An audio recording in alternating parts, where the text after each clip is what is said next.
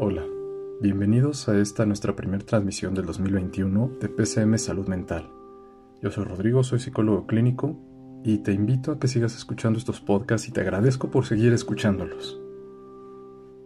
Lo primero que me gustaría mencionar en este año es que han pasado algunos meses y posiblemente te habrás dado cuenta que no he subido muchos podcasts. Bueno, he tenido algo de trabajo. El, el cierre del año anterior fue bastante caótico en términos de pacientes para mí porque sí tuve mucho trabajo, pero ahora empezamos con, con una idea diferente en este año porque el título de este podcast viene justamente por lo que he visto últimamente. En medida que inició el año, podría decirte que hubo una mayor incidencia en casos de ansiedad y depresión, sobre todo de depresión. El año pasado yo diría que fue más ansiedad lo que vi, pero ahora lo que estoy viendo es más depresión más pacientes pues con un cuadro depresivo bastante claro. Y creo que se debe a varias cosas, ¿no? Por eso también viene este título que hablamos de crisis y hablamos de autoconocimiento, ya iré abordando cada uno de estos puntos, pero primero me gustaría empezar con el segundo que es la crisis. ¿Crisis a qué se refiere o a qué nos estamos refiriendo?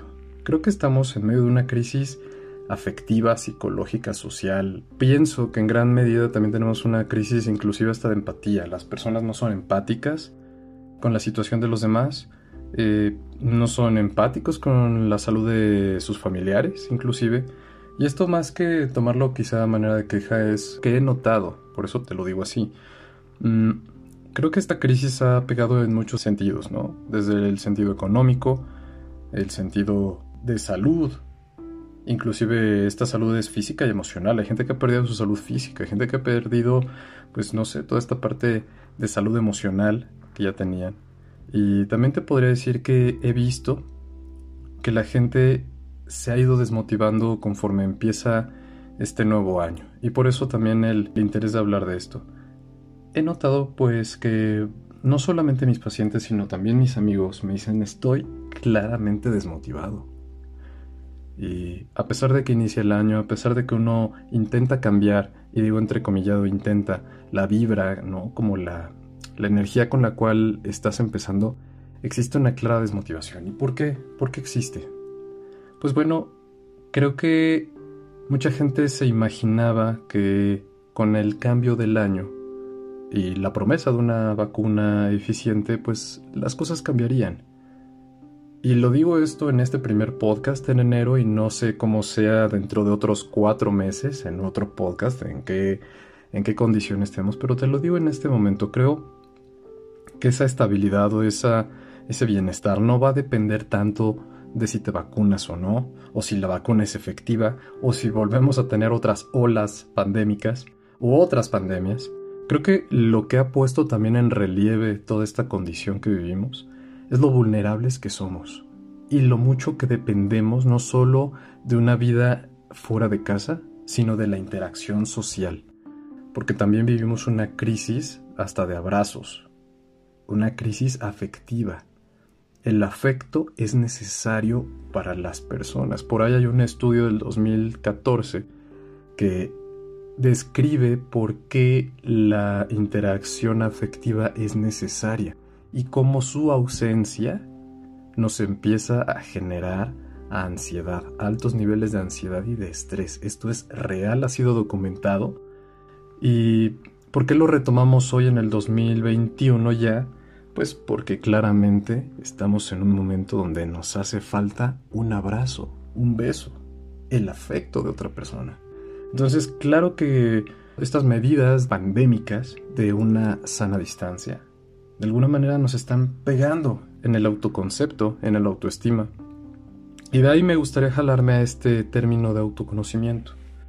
Si nosotros eh, describimos el autoconocimiento desde un aspecto neurocognitivo, como una función que se nos es dada por el desarrollo filogenético, el autoconocimiento viene a ser parte de la metacognición que nos permite saber qué somos, si estamos presentes en un ambiente en relación a los demás y en diferenciación de los demás. Es decir, yo soy una persona independiente. Pero esta metacognición es lo que nos permite, de cierta forma, saber que hay algo llamado libre albedrío, que es mi capacidad de decidir. Y de ahí me voy a jalar más adelante a las actitudes, que esto es un tema importante, pero antes de hablar de eso, me gustaría mencionarte que, bueno, el autoconocimiento tiene que ver también con quién eres. Muchas personas cuando yo les pregunto esto me dicen, pues es que no sé, no sé ni quién soy. Yo te pregunto, ¿y no te gustaría saberlo?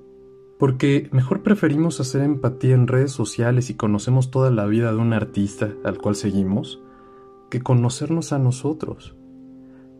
Y esto a mí me parece algo un tanto preocupante porque seguimos la vida de algunas personas como si fueran nuestros amigos porque eso es lo que hacen las redes sociales hoy día, te permiten conocer hasta donde te permiten las personas que suben sus, sus fotos y lo que están haciendo, pero eso realmente no es conocer a la persona. Yo digo, eh, entre más te enfoques en la vida de los demás, más te alejas de la tuya y creo que ese es un punto Importante que en terapia yo trabajo mucho con mis pacientes que debemos trabajar en el autoconocimiento porque es básico, es elemental. Y eso tiene que ver con nuestras metas, hasta con nuestra propia motivación. ¿Por qué nos, sentimos tan desmotivados? Es justamente porque vamos perdiendo objetivos. Toda la gente se come las uvas, yo lo digo a mis pacientes y a mis conocidos. Todo el mundo se traga las uvas, pero nadie desea realmente, ¿no? Todo el mundo se pone metas imposibles y yo te invito a que en este momento tú solamente te propongas tres cosas, no doce. A lo mejor vas a decir, oye, pero tres, tres es muy poquito. Parecen poco, pero si tú lo mides en función de lo que puedes hacer y cumples esas tres, te juro que van a ser mucho más que las doce que te planteas en diciembre y que no haces ninguna a lo largo del año. Yo te diría, planteate tres cosas, solamente tres. Pero sobre todo tienes que saber no el por qué quieres eso. Hay gente que dice que quiero bajar de peso, porque pues es que tengo una boda. No, la finalidad es lo más importante, el para qué. ¿Y qué quieres? Sobre todo eso, definir qué quieres, qué vas a conseguir con eso, ¿sabes? La motivación, y eso ya lo expliqué en otro podcast, es un tema, simplemente hablar de motivación puedes hablar de un podcast entero. Yo te diría, mira, creo que el hecho de empezar a trabajar en nuestras propias actitudes mejora bastante el panorama, aunque el panorama sea totalmente incierto. Y te lo digo esto en este momento que estás escuchando este podcast, así sea en enero, cuando yo lo publico, o más adelante, no importa. Pero el, el mensaje es el mismo. Tu actitud determina muchísimas cosas. De hecho, en una entrevista de trabajo, la actitud que tú tengas pega mucho más que el currículum que tú tengas. Claro, el currículum es importante, pero la actitud es determinante. Una persona con un buen currículum y con una actitud nefasta no consigue nada. Ahora, hay mucha gente que por esta misma desmotivación empezamos a tener actitudes pues un tanto apáticas, eh, estamos irritables, enojones. Y mira, yo y lo platico con toda la gente que conozco, no conozco una sola persona que sea feliz enojándose hasta cierto punto dices, me choca estarme enojando, me choca estar irritable, me choca estar con esta actitud. Bueno, hace un momento también te hablaba de libre albedrío. Creo que nuestra vida en gran medida se trata de elecciones. Y a mí me encanta la película de Matrix porque es una de estas películas icónicas que enmarcan la capacidad de elegir. ¿Qué eliges? Y hasta el enojo aunque tú no lo creas, es una elección. Elegimos enojarnos. Hay gente que dice, es que tú me haces enojar. Bueno, no, tú eliges enojarte. Lo lamento. No es que te pasen las emociones, tú las escoges, es muy rápido. Es un proceso hasta neuroquímico que te hace actuar. Por eso dicen emoción antes del movimiento. Las eliges. Entonces, el autoconocimiento se trata mucho también de saber eso, qué estoy eligiendo ¿Quién soy? ¿Hacia dónde voy? ¿Cuál es mi sentido de vida? Son preguntas que hay un libro dedicado a esto que se llama Pregúntale a Platón. Si te interesa leerlo, ahí viene como todo ese rollo, pero el punto no es ese, sino realmente que decidas el día de hoy de manera clara, de manera libre, conocerte. Muchos de nosotros creemos que nos conocemos, pero en realidad no es así. Y te voy a decir algo, yo creo que hasta cuando tienes 70, 80 años, sigues conociéndote, no te terminas de conocer en todos los sentidos. Yo no, yo no creo que haya una persona, y si lo es así, qué padre, que se conozca al 100%, pero no todos, ¿sabes? Y tampoco es malo, porque no es como que haya un libro del autoconocimiento, y no importa cuántos libros de autoayuda te leas, eso no, no ocurre de esa manera.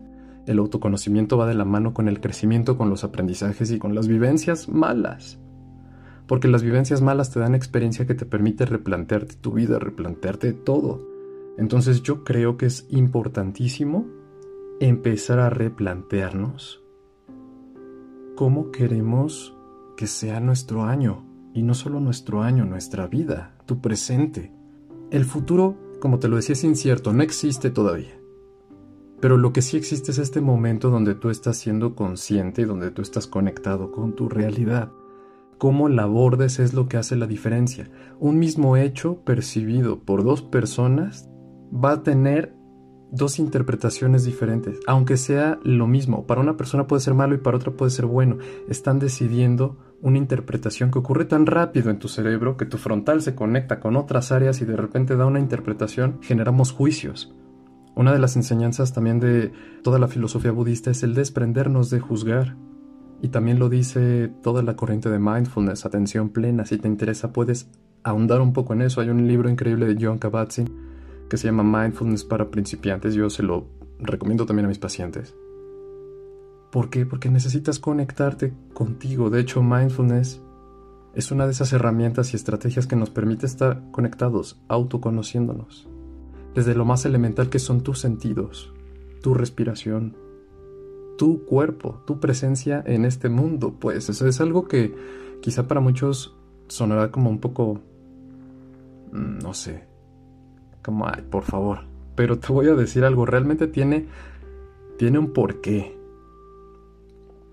Y pues finalmente, también es importante hablar que para que todos estos detalles se den de manera efectiva en nuestra vida, tenemos que empezar a saber que si nosotros no decidimos, nos va a seguir pasando la vida. Si tú no decides de manera consciente hoy cambiar, el cambio no va a venir ni con una vacuna, ni con un empleo nuevo, ni con el 2022, ¿no? Hay gente que dice, yo pensaba que el 2020 iba a ser mi año, ¿Y por qué no lo fue? Ah, bueno, es que mira, la pandemia. Ok, entiendo eso. Pero siempre nos estamos vendiendo excusas, ¿sabes? Siempre estamos buscando la manera de justificar por qué no fue. Hay gente que pese a haber perdido familiares, que pese a haberse enfermado, aún así fue su año. Porque hicieron lo que estaba en sus manos para mejorar, para no dejarse caer. Se dice fácil, yo lo sé, pero lo que sí creo que puedes hacer es empezar a cambiar y a decidirlo como un acto consciente, responsable. Responsabilízate de ti, responsabilízate de tus emociones. Y claro, también hay que aprender a aguantar. Hace poco escuchaba a un paciente que decía, si ya aguantamos toda esta cuarentena, y estuvo difícil el año pasado, porque fue nuestro año de prueba, solo hay que aguantar un poco más ya estamos en una fase quizá donde podremos pues, estar más cerca de salir que en el inicio. Pero depende también mucho de nosotros. Depende de la actitud que tomemos y depende también de los esfuerzos que hagamos, no solamente para mantenernos de pie, sino para no caernos y si te caes para levantarte. Entonces el mensaje en este podcast es, no te sientas mal, hay mucha gente que también lo está pasando mal es normal, aunque eso no necesariamente significa que sea bueno. Solo que mucha gente está pasando lo mismo, lo mismo, lo mismo. Te juro que cada persona con la que hablo y les pregunto, ¿cómo estás? Pues bien, pero fíjate que desmotivado. Y seguro te está pasando lo mismo. Y mira, creo que en gran medida se trata de dejar de poner en el exterior nuestra motivación y, buscarla dentro conectar con algo adentro. Lo he dicho esa frase en varios podcasts. Y creo que es muy cierto. Yo te invito a que tú lo hagas. A que busques formas para poder estar mejor. Esas formas no van a ser las mismas que a mí me funcionan, ni que a mi vecino, ni que a mis pacientes. Cada persona es algo diferente. Pero tienes que buscar y proponerte hacerlo. Porque hay gente que dice, ay, no, de entrada ya me dio flojera, ¿cómo voy a buscar? Bueno, ya estás decidiendo. Por eso te digo, todo el tiempo decidimos. Te lo dejo tarea. ¿Cómo estás decidiendo tú? Si te ha gustado este podcast, te invito a que me sigas en mis redes sociales como Rod Blau o Blau Rod y de Psic Mental, Psicología y Salud Mental, Muchísimas gracias, ten un excelente día, una excelente semana, una excelente noche, en el momento en el que nos estés escuchando, ten un excelente lo que sea. Nos vemos en el siguiente podcast. Chao.